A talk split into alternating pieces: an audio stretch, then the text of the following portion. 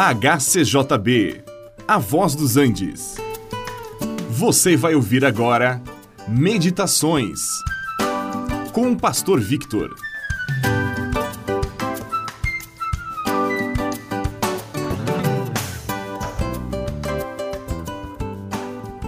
Quem já observou como funciona uma equipe numa corrida de automóveis, ele sabe como as coisas ocorrem rapidamente e de uma forma perfeita e sincronizada.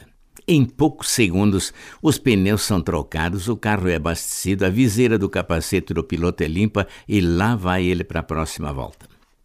Nesse tempo, nós provavelmente nem teríamos colocado o cinto de segurança e ajustado o retrovisor no nosso carro.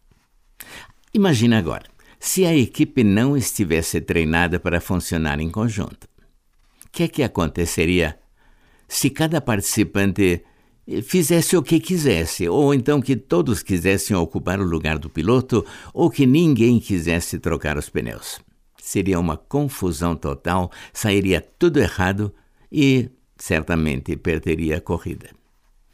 De uma empresa, num banco, tudo precisa funcionar como numa equipe que trabalha em conjunto, bem sincronizada para produzir bons resultados. Também na família. Imagine cada membro de uma família fazendo unicamente aquilo que lhe agrada, que lhe dá prazer e deixando o trabalho pesado para o outro. Essa família logo iria se desintegrar. Pois é, no reino de Deus acontece coisa bem parecida. Na igreja também.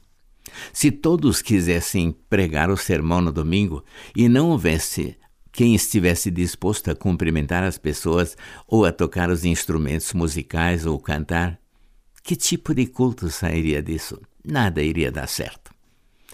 Na igreja, Deus colocou algumas pessoas como profetas, outros como evangelistas, outros como pastores e mestres, cada um servindo com o dom que Deus lhe deu. Isto não quer dizer que o trabalho de um seja mais importante que o do outro, mas sim que nós dependemos uns dos outros para um trabalho de equipe para que o resultado final seja bom.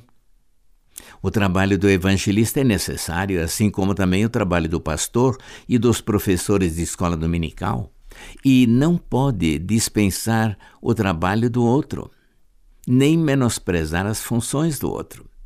Eles se completam e o trabalho do recepcionista é tão válido como o trabalho do pastor. O apóstolo Paulo usou o exemplo do corpo humano para mostrar que todos nós precisamos uns dos outros. Se todo o corpo fosse um só membro, não haveria corpo. É por isso que nós precisamos uns dos outros e cada um precisa de Deus. Este programa é uma produção da HCJB A Voz dos Andes e é mantido com ofertas voluntárias. Se for do seu interesse manter este e outros programas, entre em contato conosco em hcjb.com.br.